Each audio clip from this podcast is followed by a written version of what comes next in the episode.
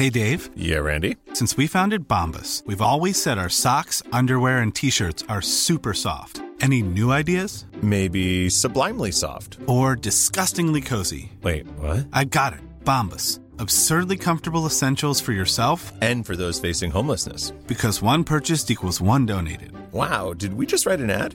Yes. Bombas. Big comfort for everyone. Go to bombas.com slash ACAST and use code ACAST for 20% off your first purchase. Hey, it's Danny Pellegrino from Everything Iconic.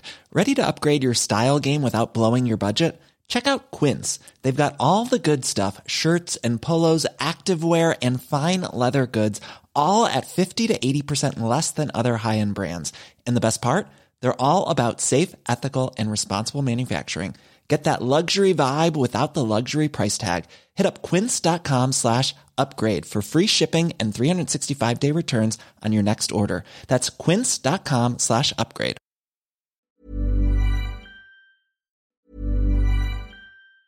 If you thought the only way to get a more defined jawline with natural looking results was through surgery, think again. Juvederm Volux XC is a non surgical injectable gel filler that improves moderate to severe loss of jawline definition and can help you achieve natural looking results with little downtime. Even better, this improved definition lasts up to one year with optimal treatment. No maintenance required. Improve jawline definition for a smooth, sculpted look with Juvederm Volux XC. For important safety information and to find a licensed specialist, visit juvederm.com. That's J U V E D E R M.com. Not for people with severe allergic reactions, allergies to lidocaine, or the proteins used in Juvederm. Common side effects include injection site redness, swelling, pain, tenderness, firmness, lumps, bumps, bruising, discoloration, or itching. There's a risk of unintentional injection into a blood vessel, which can cause vision abnormalities, blindness, stroke, temporary scabs, or scarring. Talk to a licensed specialist to find out if it's right for you. Imagine the softest sheets you've ever felt. Now imagine them getting even softer over time. That's what you'll feel with Bowl and Branch's organic cotton sheets. In a recent customer survey, 96% replied that Bowl and Branch sheets get softer with every wash. Start getting your best night's sleep in these sheets that get softer and softer for years to come. Try their sheets with a 30-night guarantee. Plus, get 15% off your first order at bowlandbranch.com. Code BUTTERY. Exclusions apply. See site for details. Since 2013, Bombas has donated over 100 million socks, underwear, and t-shirts to those facing homelessness. If we counted those on air, this ad would last over 1,157 days. But if we counted the time it takes to make a donation possible, it would take just a few clicks. Because every time you make a purchase, Bombas donates an item to someone who needs it. Go to bombas.com slash ACAST and use code ACAST for 20% off your first purchase. That's bombas.com slash ACAST, code ACAST. Ready to pop the question? The jewelers at BlueNile.com have got sparkle down to a science with beautiful lab grown diamonds worthy of your most brilliant moments. Their lab grown diamonds are independently graded and guaranteed identical to natural diamonds, and they're ready to ship to your door. Go to BlueNile.com and use promo code LISTEN to get $50 off your purchase of $500 or more. That's code LISTEN at BlueNile.com for $50 off. BlueNile.com code LISTEN.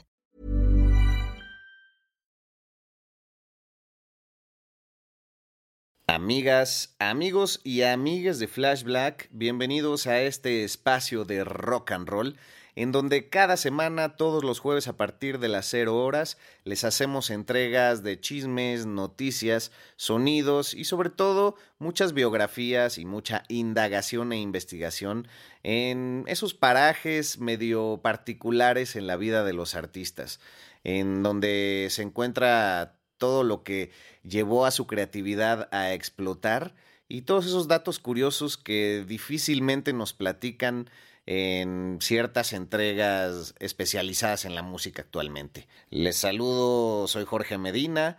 Mi querido amigo Sergio Albite también ha estado haciendo entregas individuales como la que ustedes recibían la semana pasada sin albur, pero en esta ocasión, pues es, es mi momento para adentrarme en mis pasiones, porque ya saben que terminó la cuarta temporada, entonces en esos espacios aprovechamos para hacer entregas individuales, de repente hacemos la entrega de sonidos y noticias, pero ahorita pues nos clavamos más en nuestros gustos personales, en las clavadeces que encontramos en una revista o en sonidos que pudimos, que pudimos escuchar recientemente gracias a un nuevo vinil o, pues no sé, alguna recomendación de un excelente amigo o amiga que siempre están presentes cuando hace falta pues abonar ese terreno musical en donde uno piensa que ya escuchó todo. Pues aquí tratamos de agarrar el ADN del rock, sacarle esa esencia a manera de atomizador para que todos ustedes huelan y puedan vivir en carne propia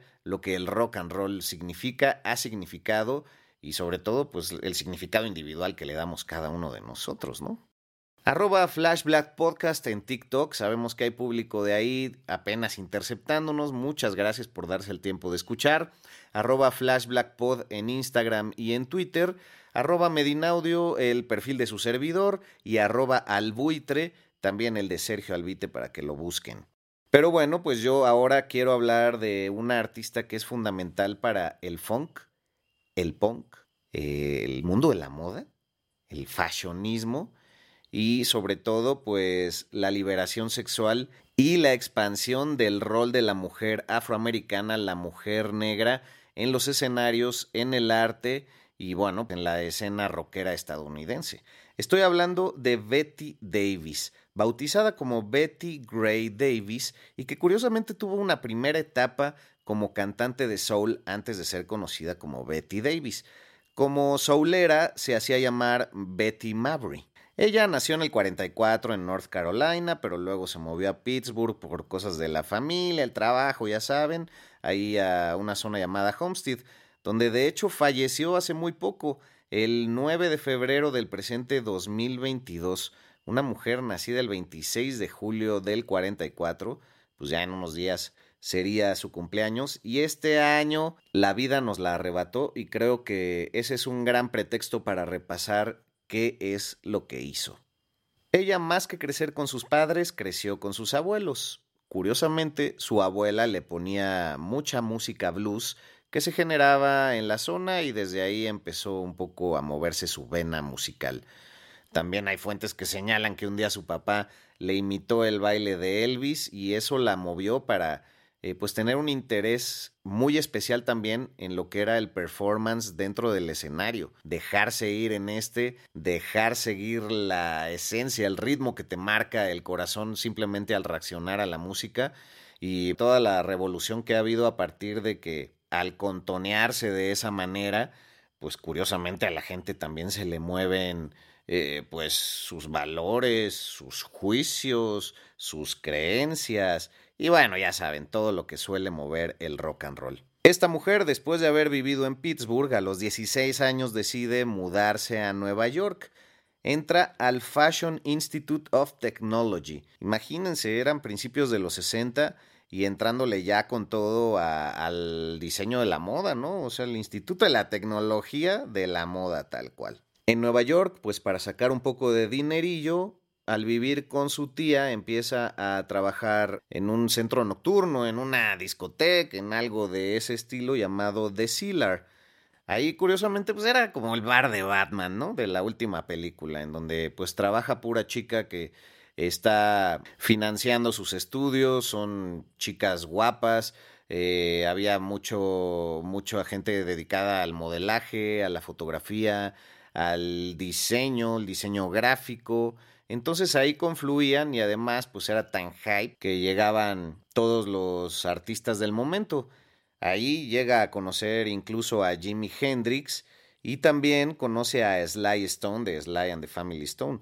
Más adelante esos encuentros tendrían muchísimo valor porque ella llegó a ser pareja del famosísimo trompetista Miles Davis. Claro, antes lo fue de otro trompetista, Hugh Masekela, que no es tan famoso, pero pues ahí Miles Davis le dio medio que baje en el 67, 68 y vivió un amor con ella medio de 40 y 20 porque él tenía 42 y ella 23. De hecho, se casaron y estuvieron juntos solo un año, pero es la época en que Miles Davis pues también se ve muy influenciado por el rock psicodélico y es donde hace el disco de Phil de Kilimanjaro en donde le dedica una canción claramente a Betty Mabry en ese momento que se llama Mademoiselle Mabry.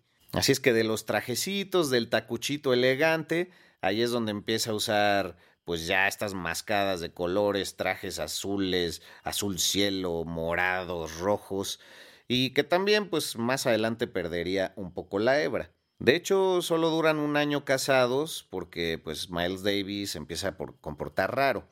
Él, ante la prensa, declara que lo que pasó es que ella lo empezó a engañar con Jimi Hendrix. Literalmente esto afectó mucho emocionalmente a Jimi Hendrix, pero a ella pues la, pisoteó y sobre todo era una mentira. Y ella con sus pantalones bien puestos desde ahí salió a declarar que no era cierto, que él era un hombre violento y que por eso lo había dejado, que, que la golpeaba y que ya perdía el control. Hay que declarar que ella es un referente para el feminismo y actualmente creo que está bien chido rescatarla, pues para que tenga también ese halo de influencia y que esa reacción en cadena llegue más también incluso acá a México. Porque a partir del 2016 se rescató mucho de su material, pero estuvo estuvo enlatado un montón de tiempo. Tan fue así que ni Miles Davis logró que ella pudiera firmar un contrato discográfico ni con Columbia ni con Atlantic, que con ellos tenía un gran trato. Pero ya me estoy adelantando, pero pues es que hay que mandar acá el chismecito sabroso para que se me los enganche, no se me vayan a mover de ahí. Curiosamente, esta mujer empieza en el soul. No tenía una voz particularmente privilegiada, pero lo que empieza a hacer es eh, meterse en ese mundo en donde la Motown eh, regía, en donde Aretha Franklin era el referente, y bueno, más que ser nada más una gran intérprete bajo el nombre de Betty Mavry en ese momento artístico, ese sobrenombre, se vuelve también una gran letrista. Entonces colabora eh, con artistas como los Chambers Brothers, que ustedes pueden escuchar su canción Uptown, entre paréntesis, to Harlem, y, verán que la letra pues ya es fogosa, tiene su jiribilla, y es una gran composición. Después le da letras también a los Commodores, ya unos con un nombre mucho más grande en la escena, y la Motown eh, busca en ese momento comprarla, que se vuelva, ya ven que les hemos platicado que había casi casi un ejército de escritores y de pioneros del marketing musical, si es que es correcto el término, eh, para la Motown, pero llegó un momento en que casi casi era monopolio y ella dijo, no, sabes qué, yo no quiero hacer de esto, me voy a seguir en el modelaje, porque ya saben, por lo que estudiaba, por donde trabajaba, y bueno, era una chica súper guapa, con muchísimo estilo, y eso poco a poco lo iría desarrollando a tal punto en que marcó la historia. Pero seguimos acá por partes. En ese momento en que la Motown le ofrece trabajar para ellos, dicen, no, ¿saben qué? Yo me voy a ir a hacer modelaje a Londres, quiero ver qué onda por allá, se queda más o menos un año y de una forma u otra conoce a Mark Bolan, el pues cabecilla de T-Rex, tan importante también en el mundo de la moda y en el mundo pues del shock rock y del glam rock y ya saben pues muy compadre de David Bowie y pues Bowie tomó mucho de él. Entonces es él quien le dice, ¿sabes qué? Tú tienes que dedicarte a interpretar tus canciones y a hacerlo tuyo. No se sabe qué tantos consejos de moda tomó, pero pues ya codeándose con Jimi Hendrix, que también por esa época pues andaba en Londres y demás, pues ya traía mucho esa vena. La versión oficial es que se regresa de Inglaterra para trabajar con Santana. Pero ahí pues ya tenía tantos amigos que dijo, pues ¿por qué no? Ya me voy por el DIY, ¿no? El do it yourself, el hágalo usted mismo. Y desde ese momento pues tuvo una disquera que la apoyó pero de manera independiente la Just Sunshine. Y ahí dijo, pues ¿por qué no me armo mi banda? Ya llevo un rato desde Londres escribiendo canciones, hasta Mark Bolan le gustaron. Y bueno, pues voy a reclutar a gente de bandotas como Tower of Power. También se trae a Larry Graham, bajista de Sly and the Family Stone, y Greg Erico, el baterista de Sly and the Family Stone. Y para acabarle de sumar, pues entran las Pointer Sisters, que son las que conocemos más por la canción esta de I'm so excited and I just can't hide it. Pero eh, en realidad ellas tienen una historia súper setentera y sus primeros discos son muy rockeros, entonces éntrenle a las Pointer Sisters desde los años 73, 74, que es cuando empiezan a colaborar con Betty Davis.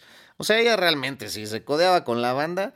Y mira, en esas épocas que ni el WhatsApp, de alguna forma en su agendita, no sé dónde, tenía el número de todo mundo y hacía buenos lazos con cada quien. También en esos momentos ella hace una especie de alianza eh, con otra banda que se llama Funk House. Y esto ocurre principalmente porque ahí estaban sus primos Larry Johnson y Nicky Neal. Pero pues con ellos se la pasaba mucho en el estudio y sobre todo muchísimo de gira. Su carrera fue muy corta. 73 lanza su disco debut Betty Davis, buenísimo.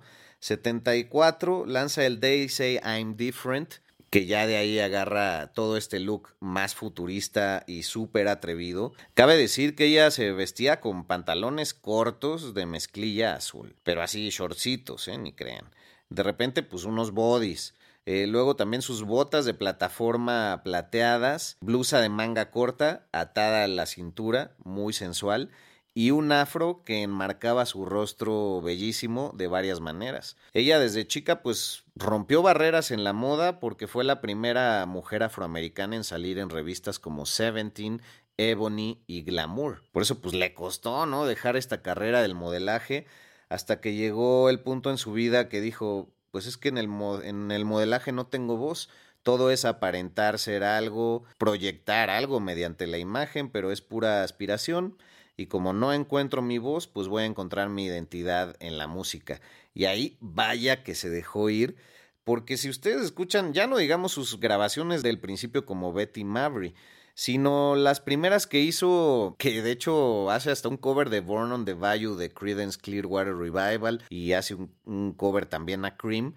Esas se quedaron enlatadas desde finales de los 60 hasta el 2016 que las rescataron y están ahí en Spotify. El disco se llama The Columbia Years, que pues curiosamente es material que se quedó la Columbia Records, pero que nunca quisieron que ella sacara, no le vieron el talento. Y ahí canta con una voz todavía muy dulce, aunque ya le entra al funk y al rock.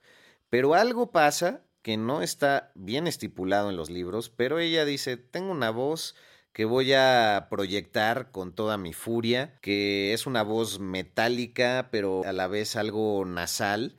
Y bueno, ella era, como les decía, sexualmente explícita, tenía un performance en el escenario donde se contoneaba de unas formas eh, pues de incitación sexual, por supuesto los cristianos la odiaban y demás, se le consideraba demasiado erótica, pero su estilo rasposo no solo era de esta voz metálica y nasal, sino eh, pues que también veía la cara a los hombres y los, los hacía sentir incómodos desde, desde el escenario, ¿no? Tenía un magnetismo a la atención de todo mundo, pues por cómo se sabía vestir y pues también por los músicos por los que se hizo acompañar. Ya para el 75 lanza su Nasty Gal, asumiéndose como la chica desagradable, pero pues ella logrando mutar toda esta atención negativa de la gente queriéndola censurar, al aceptarse como diferente y así poder expresarse. Claro, nunca la invitaron de un canal de televisión y se puede decir que es una artista súper subvalorada. Podría haber sido promocionada con bandas como, no sé, la Velvet Underground en su momento, o incluso los Stooges o los New York Dolls. Ya para ese Nasty Gal ella usa eh, pues un montón de, de encaje, de lencería, de piel sintética, brillosa. En fin, me quedo corto con todo lo que hizo, porque es una mujer que no aceptó los roles designados para la cultura negra, es decir, el papel en las artes de los afroamericanos se empezó a estandarizar de una forma que le fuera funcional a la industria y ella dijo, no, pues vamos hacia caminos como lo que hicieron los de Funkadelic y demás, de pues ser este caleidoscopio social, ¿no? Entonces, pues ya para terminar, escúchense sus tres discos. El Betty Davis con la canción Anti-Love Song, o sea, ya la canción del anti-amor, su canción de Nasty Gal, que es un clásico, y el They Say I'm Different, porque además, wow, qué groove tenía, qué poder. Y bueno, dejemos que esta electricidad vuelva a tocar nuestros corazones. Hay eh, un documental medio difícil de conseguir que se llama They Say I'm Different sobre ella, entonces también desde el 2017-18 se empezó a hablar más sobre su rol. Y yo los invito a que siempre se claven en quién empezó los movimientos. El sistema de repente logra echar cierta tierrita arriba de esos grandes influyentes en la cultura, pero siempre queda un rastro y siempre hay gente que se ve tocada años después por lo realizado por este tipo de personas. Entonces los invito a que se claven a escuchar a Betty Davis, sientan su poder, sientan su agresividad, sientan sus altos y sus bajos, búsquense videos en YouTube y sobre todo, si les late, agárrenla como un ícono para el feminismo, para la moda y para la transgresión. Así terminamos el Flash Black del día de hoy, esperando que todos ustedes tengan una excelente oscuridad, por más si esto los agarra de noche o de día. Hasta pronto. Flash Black. Un podcast 100% satanizado.